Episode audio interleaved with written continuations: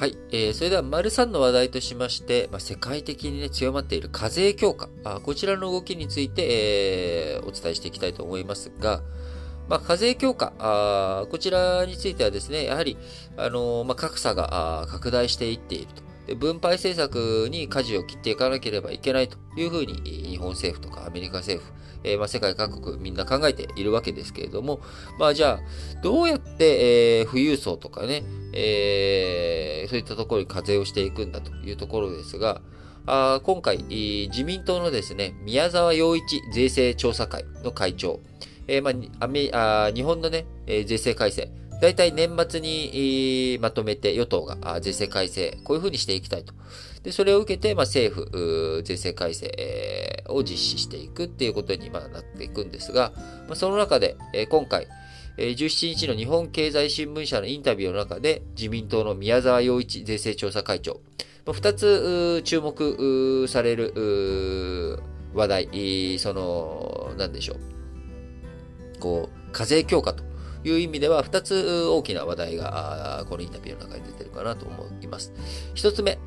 え住宅ローン減税ですね。こちらについて、控除率、え縮小していこうという動きあります。え現行、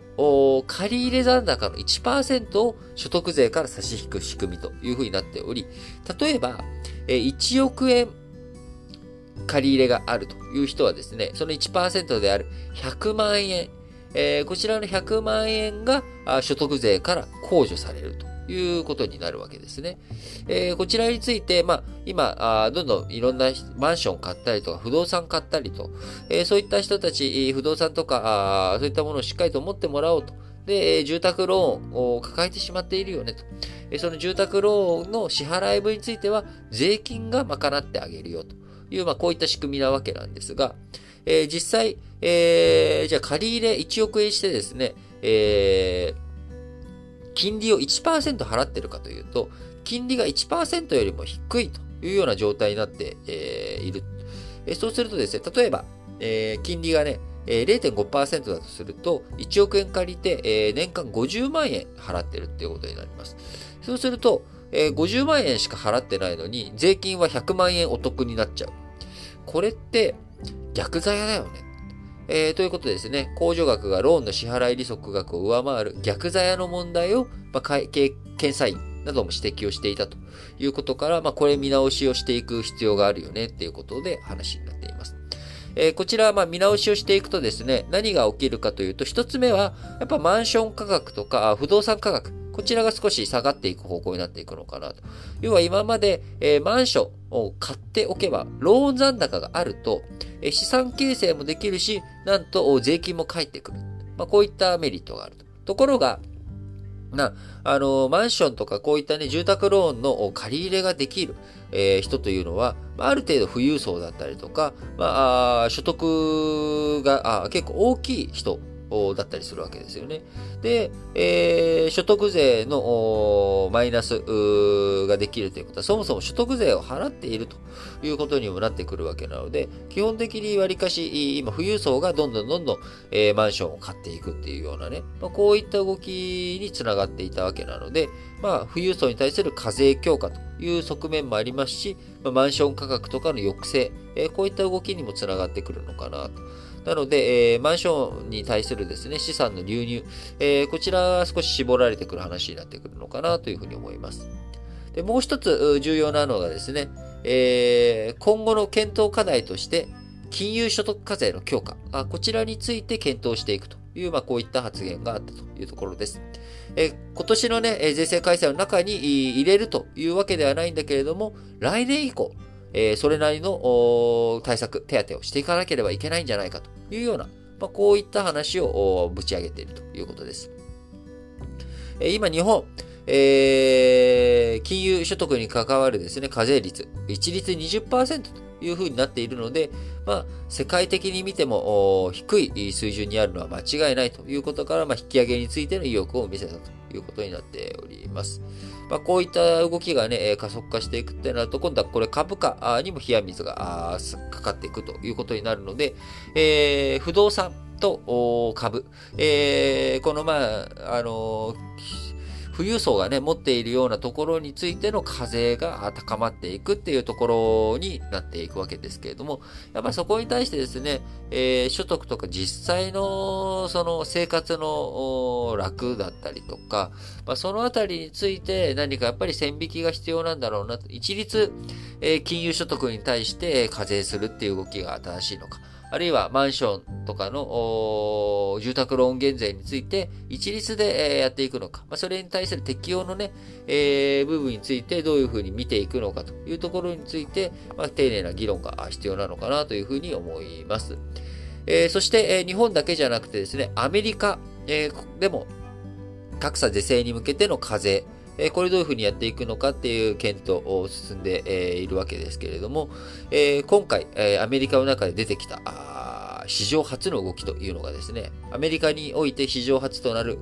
自社株買いへの課税、えこれが検討されているということです。自社株買いって何かっていうと、まあ、あ自分たちの株、えー、企業がですね、自分たちの株を買うことによって、えー、市場に流通している株を減らす。え市場に流通している株が減ることによって株価が上がる。えその結果株価が上がるおかげで、えー、じゃあその株を持っている人たちが、まあ、あの、自分たちの資産が大きくなると。資産額が大きくなるっていうことで、えー、自分たちの、えー、株か、自社株買いをすることによって株主還元、えー、こういった動きがあるわけですね。えー、ところが、これ、背景として、えー、民主党の中ではこういう考え方が根強いわけです。なぜ、えー、企業が自社株買いができるか。自社株買いができるには手元に余剰資金がないといけない。え、その余剰資金はどこから生まれてきたのか。それはトランプ政権とかで、え、法人税率を下げたから。えー、例えばそれまでね、法人税率仮に50%取ってたとしたら、100利益があっても50しか残らなかった。ところが、この税率を10%に引き下げると、えー、90。え、残る。そうすると、50から90手元に残るお金、金額が変わったわけですから、まあ、それじゃ40をどうしなきゃいけないのかというところで、本来であれば賃金とか、ああるいは、あなんか、ね、あの、先端技術への投資とか、なんかそういったことに、えー、使ってほしいわけなんだけれども、それがそういったところじゃなくて、自分たちの自社株買いに使われてしまっている。まあ、それによって結局富裕層がハッピーになっているだけだという、まあ、こういったところから自社株買いに課税すべきなんじゃないかという、まあ、声が強まっており、今、あそれが法案の中に織り込まれているということになります。えー、今回今ね、あの、自社株買いの1%、えー、こちらの課税をするということで、今後10年間で、えー、1240億ドルの歳入が増えるというふうに見込まれているということから、えー、自社株買い課税、えー、やっていったらいいんじゃないかという動きあるわけですが、これもですね、まあ、やっぱり株価に与える影響、それなりに大きいと思うんですよね。自社株買いしたら1%税金で取られていっちゃうってなると、やっぱり自社株買いが控えられていく。で、自社株買いって、えー、もちろんその株価が上がるっていう傾向、結果があるわけですけれど、それ以上に自分たちの資本効率、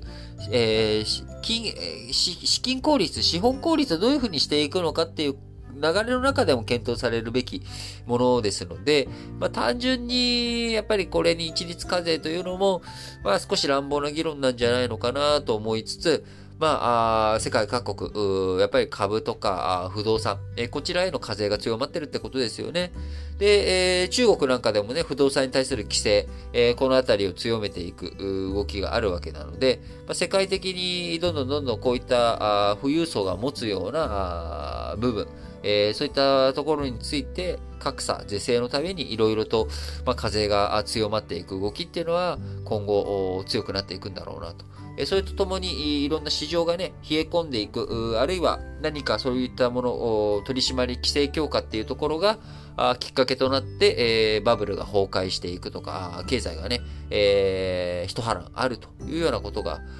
起きかねない状況になっていくと思うので、まあ、しっかりとやっぱり自分、資産防衛というのはですね、自分で、えー、やっていく。えー、状況がどういうふうに変わっても、それをしっかりと対応、対策していくっていうフットワークの軽さが非常に重要なんだろうなと思っています。